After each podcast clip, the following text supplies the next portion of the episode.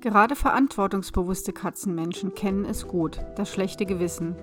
Werde ich meinen Wohnungskatzen gerecht? Habe ich genug Zeit für meine Fellnasen? Darf ich auch mal in Urlaub fahren? Welche negativen Konsequenzen ein schlechtes Gewissen mit sich bringen kann und wie du es positiv für dich nutzen kannst, erfährst du in dieser Folge.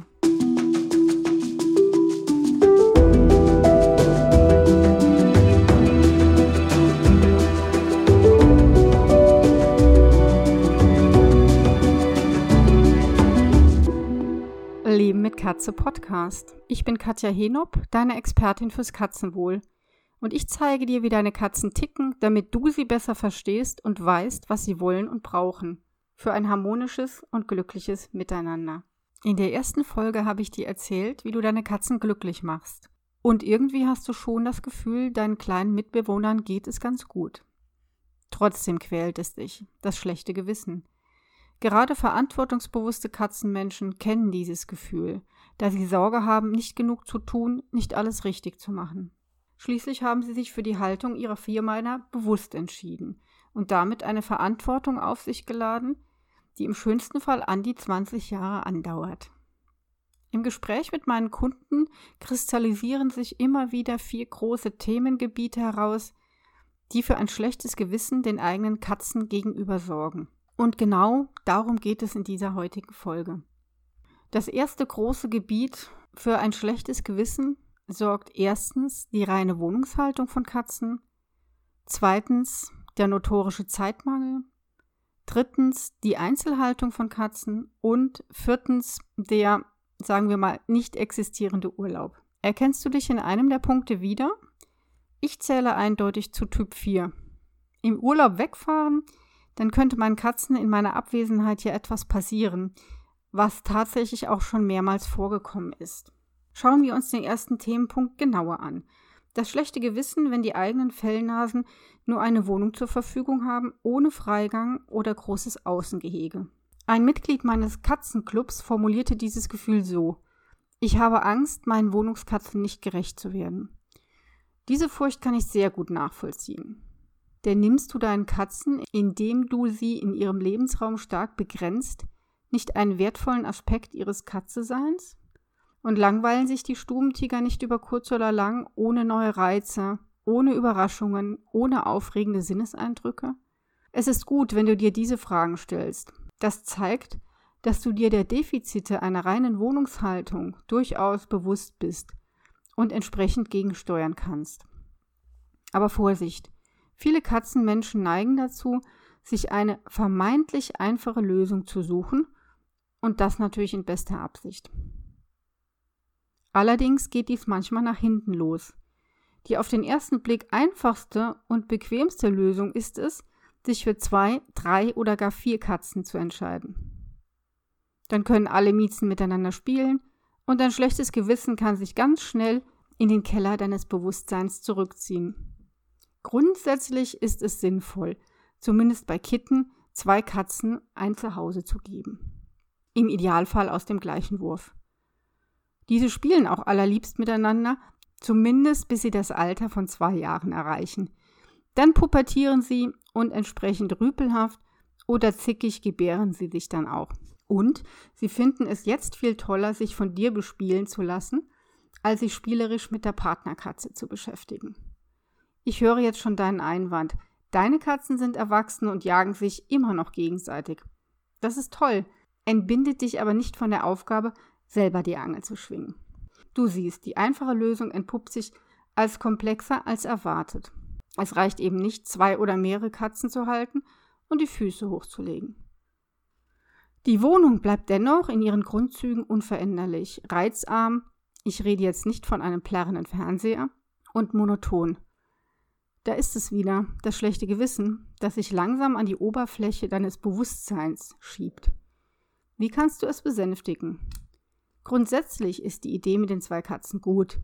Sie müssen eben zusammenpassen. Und dann versuche noch Folgendes. Verändere die Struktur deiner Wohnung. Baue einen kreativen Catwalk für deine Stubentiger, womit du das Revier vergrößerst, neue Perspektiven schaffst und somit für mehr Abwechslung sorgst. Führe unbedingt tägliche Spielrituale ein, die je nach Katzentemperament 15 bis 30 Minuten andauern sollten. Deine Fellbälle werden sich freuen wie Bolle, wenn sie ihre Jagdinstinkte so richtig ausleben dürfen. Du weißt ja, das macht glücklich. Wie wäre es außerdem, wenn du die aufregende Außenwelt nach drinnen bringst? Gerade Wohnungskatzen beschnuffeln sehr lange und ausgiebig neue Materialien und Gerüche. Das können Vogelfedern, die kannst du übrigens heiß abwaschen oder im Ofen trocknen, Kastanien, Äste oder Kräuter, zum Beispiel Katzenminze, sein. Damit lassen sich Überraschungskisten basteln oder kreative Spielsachen, zum Beispiel mit der Feder, eine Federangel. Teste aus, was bei deinen Katzen ankommt. Meinen Blogartikel zum Thema Wie beschäftige ich meine Wohnungskatzen verlinke ich dir in den Show Notes. Der zweite Grund für ein latent schlechtes Gewissen bei Katzenmenschen ist die fehlende Zeit zur Beschäftigung mit den eigenen Katzen. Das kennst du vielleicht auch, wenn du berufstätig bist, was du ja wahrscheinlich bist und lange außer Haus bist. Auch dieser Punkt betrifft eher Wohnungskatzen, da Freigänger autarker sind und ihnen draußen ein ganz anderes, zumeist abwechslungsreicheres Freizeitangebot zur Verfügung steht. Allerdings, und da bist du im Vorteil, wenn du Wohnungskatzen besitzt, fällt es ungleich schwerer, Freigänger zum Spielen zu animieren. Ich kann da wirklich ein Lied von singen. Und das kann in den langen Herbst-Wintermonaten zu einer echten Herausforderung werden. Und das wird es bei mir auch sicher. Aber zurück zum Zeitproblem. Es ist ja ein Trugschluss anzunehmen, Katzen benötigen weniger gemeinsam verbrachte Zeit als Hunde. Die Einstellung, du hast keine Zeit für einen Hund, also schaff dir doch eine Katze an, spukt leider immer noch in den Köpfen vieler Katzenhalterinnen herum. Aber nicht in deinem Kopf, denn du weißt sehr wohl, dass deine Katzen viel Zeit benötigen, die du manchmal gar nicht hast, und zack, meldet sich das schlechte Gewissen wieder. Auch hier gibt es einen eher tückischen Weg, den kennst du schon und einen, um den du nicht herumkommst. Das Zeitproblem löst du auf keinen Fall, wenn du die Anzahl deiner Katzen erhöhst. Im Gegenteil. Damit erhöhst du die benötigte Katzenzeit sogar. Mehrere Katzenklos sauber machen, länger bürsten, länger spielen. Wenn die Spielpräferenzen unterschiedlich sind, und das sind sie ja in der Regel, doppelte Kuschelzeit, okay, das nimmst du gerne in Kauf, und doppelte oder dreifache Zeit für jede einzelne Katze. Was du benötigst, wenn du morgens um sieben das Haus verlässt und so um acht wiederkommst, sind eine feste Struktur und Rituale.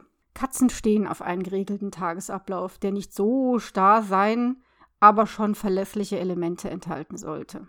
Mein Tagesablauf mit meinen beiden Katzenmädchen sieht zum Beispiel so aus. Ich muss aber dazu sagen, Maggie und Ruby sind Freigängerinnen und ich bin momentan viel zu Hause, weil ich selbstständig bin und viel am Computer arbeite.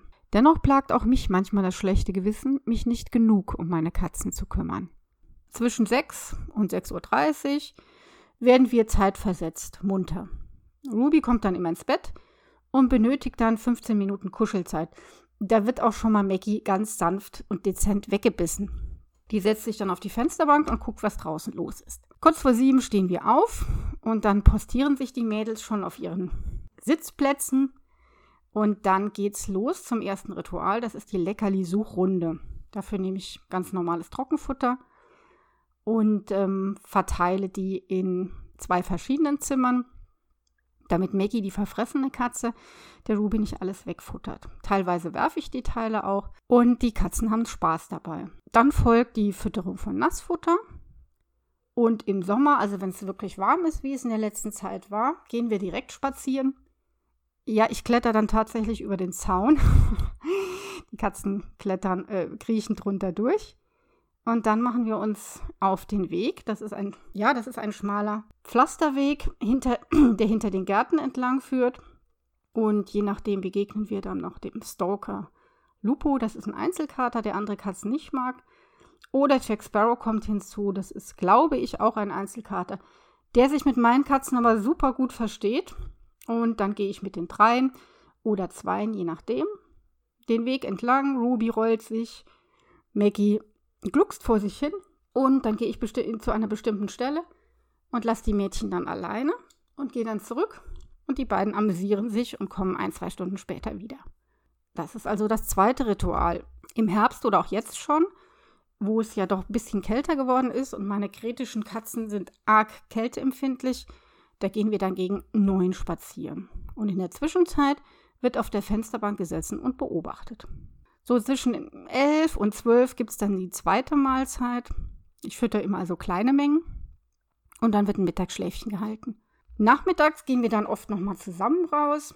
Und das hilft ganz gut, die Mädchen ein bisschen zu aktivieren, dass die auch selber nochmal stromern. Die beiden sind nämlich nicht so stromerbegeistert. Zwischen drei und vier ungefähr gibt es eine Leckerli-Wurfrunde. Das heißt, ich feuere Trockenfutterstückchen durch die Gegend und Maggie und Ruby hechten hinterher. Punkt, pünktlich um sechs, da besteht Maggie drauf, gibt es dann nochmal Nassfutter. Und zwischen sieben und acht gehen wir in der Regel nochmal in den Garten. Und dann dort bespaße ich meine Katzen noch mit einem Angelspiel. Jack Sparrow kommt dann ganz gerne hinzu und die jagen sich dann gegenseitig. Das ist natürlich toll. Und das, im Grunde ist das schon das vorletzte Ritual. Und das letzte Ritual, das findet dann so ab neun statt, vor dem Fernseher. Oder ich ein, auf jeden Fall auf der Couch. Entweder vor dem Fernseher oder mit einem Buch. Und entweder liegt Ruby oder, Maggie zwischen meinen Beinen. Und dann kann der Abend langsam ausklingen. Das ist also ein Beispiel, wie man eine Struktur in den Tag bringen kann, auch wenn man viel zu Hause ist denn es macht wirklich keinen Sinn und es stört auch die Katzen, mm, wenn man ständig parat steht und die Katzen nie zur Ruhe kommen. Das ist also auch kontraproduktiv. Dann möchte ich dir noch einen anderen Weg vorschlagen. Das ist eine sehr liebe Kundin von mir, die lebt mit sechs Katzen zusammen, hat ein großes Haus und eine große Terrasse und besitzt auch noch ein Pferd. Das heißt, sie verlässt, ich glaube, gegen 9 Uhr das Haus und kommt so gegen 21 Uhr, 22 Uhr wieder nach Hause. Und ähm, hat natürlich einen ganz anderen Rhythmus. Das heißt, bis zwischen 1 und 2 Uhr nachts ähm, wird dann noch mit den Katzen gespielt. Ähm, sie füttert sie, sie spielt wechselweise mit ihnen oder sie spielen, die Katzen spielen miteinander. Das heißt also, ähm, sie macht die Nacht zum Tag und da die Katzen das gewöhnt sind, haben die sich total an diesen Rhythmus angepasst. Das heißt, die haben auch eine feste Struktur langweilen sich demzufolge auch nicht, schlafen aber tagsüber. Das ist aber vollkommen in Ordnung. Du siehst also, ich habe dir jetzt zwei ganz unterschiedliche Modelle vorgestellt und die beide funktionieren. Gleich ist immer, es gibt eine gewisse Struktur und Regelmäßigkeit und es gibt wiederkehrende Rituale. Und darauf kommt es an. Du merkst, dass mit dem schlechten Gewissen ist schon eine sehr subjektive Sache. Also gleichgültig, ob du viel Zeit zu Hause verbringst oder wenig. Entscheidend ist, wie du die Zeit, die du zu Hause bist, mit deinen Katzen nutzt. Wenn du also Struktur und Rituale hineinbringst in deinen Katzenalltag, und zwar regelmäßig, dann verabschiedet sich auch das schlechte Gewissen. Du lebst mit einer Einzelkatze zusammen und hast vielleicht deswegen ein schlechtes Gewissen, womit wir bei Punkt 3 unserer Auflistung wären. Rührt dein Gewissen vielleicht daher, weil du immer wieder in diversen Katzenforen und verschiedenen sozialen Netzwerken liest, dass die Einzelhaltung von Katzen Tierquälerei sei? So schnell kann es leider gehen. Von der Überzeugung, Katzen seien eingefleischte Einzelgänger, zum Dogma, alle Katzen benötigten unbedingt Artgenossen zum Glücklichsein. Wie eigentlich immer bei Schwarz-Weiß-Sichtweisen liegt die Wahrheit in den zahlreichen Grauschattierungen. Es gibt nämlich tatsächlich sehr soziale und gesellige Katzen, die das Zusammenleben mit Artgenossen brauchen, um so richtig glücklich zu sein. Und dann existieren die eingefleischten Einzelgänger, denen der Mensch als Sozialpartner völlig ausreicht und die beim Versuch, sie mit einer anderen Katze zu vergesellschaften, Reiß ausnehmen oder die neue attackieren, um sie aus ihrem Revier zu vertreiben. Zwischen diesen beiden Extremen gibt es zahlreiche Abstufungen.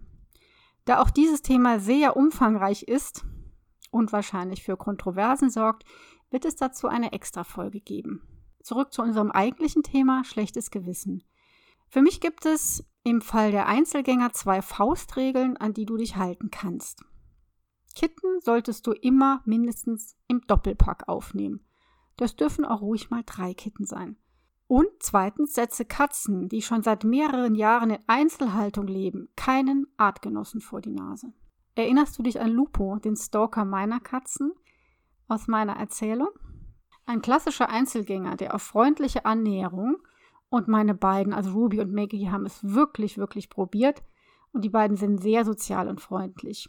Entweder mit Rückzug reagiert oder mit Fauchen oder leider auch mit Angriff. Ob er nun zum Einzelgänger erst gemacht wurde oder schon von Geburt an diese Tendenz zeigte, spielt hier keine Rolle. Ihm jetzt oder später einen neuen Mitbewohner vor die Nase zu setzen, wäre wohl für beide Seiten ein Desaster. Lebst du also mit diesem Typus klassischer Einzelgänger zusammen, belasse es dabei und erspare dir und deinen Tieren dieses aussichtslose Experiment. Also weg mit dem schlechten Gewissen. Deine Katze ist zwischen 16 Wochen und zwei Jahren alt, keine negative Erfahrung mit Artgenossen und lebt ohne Mitkatze dann solltest du es mit einer Vergesellschaftung mit der passenden Katze tatsächlich versuchen. Das hätte Lupo sicher auch sehr gut getan. Widmen wir uns zum Abschluss Punkt 4 auf unserem schlechtes Gewissen-Konto. Dem wohlverdienten Urlaub, den so mancher Katzenmensch gar nicht erst antritt, weil er oder sie Bedenken hat, die Stubentigerchen alleine zu lassen. Wer versorgt in der Abwesenheit meine Katzen? Fühlen sich meine Katzen auch wohl mit dieser Person? Macht sie alles richtig? Vermissen mich meine Katzen nicht? Vielleicht kennst du auch diese oder ähnliche Fragen, die dir vor Urlaubsantritt im Kopf herumschwirren. Lebt man mit Freigängern zusammen, kommt noch die Angst hinzu. Was ist, wenn sie sich verletzen, irgendwo eingesperrt oder gar angefahren werden? Ich kenne diese Ängste genau und schaffe es daher auch nur schwer lange Zeit zu verreisen. Das ist also eine meiner Baustellen. Dennoch bist du gut vorbereitet und hast alles geplant für den Fall der Fälle, steht einer Reise nichts mehr im Wege. Ob die nun drei Tage oder zwei Wochen dauert, sei jedem selbst überlassen. Hier meine wichtigsten Tipps, dein schlechtes Gewissen zu besänftigen. Erstens. Wähle die Menschen, denen du die Versorgung deiner Katzen anvertraust, sorgfältig aus. Deine Katzen sollten sie auf jeden Fall vorher kennen und sie auch mögen. Zweitens. Mindestens zweimal täglich Mindestens 30 bis 60 Minuten sollten deine Katzen liebevoll umsorgt werden. Im Idealfall sollten auch die Fremdversorger die wichtigsten liebgewonnenen Rituale beibehalten. Auf jeden Fall das Spielen nicht vergessen. Drittens, für den Fall der Fälle sollten alle wichtigen Daten deiner Tierärzte oder Kliniken den Katzenkümmerern vorliegen. Auch sollten Transportboxen bereitstehen. Aber diese sind hoffentlich sowieso schon Teil deiner Wohnungseinrichtung. Also, eine gute Planung ist in diesem Falle das Wichtigste, um das schlechte Gewissen zu beruhigen. Dem Thema Urlaub widme ich auf jeden Fall eine weitere Podcast-Folge. Ich hoffe, dir helfen einige meiner Tipps weiter, um dein schlechtes in ein gutes Gewissen umzuwandeln. Brennt dir ein Thema für eine Podcast-Folge unter den Nägeln? Schreibe mir gerne an leben-mit-katze.email.de. Vielen Dank für dein Interesse. Ich sage Tschüss bis zur nächsten Folge.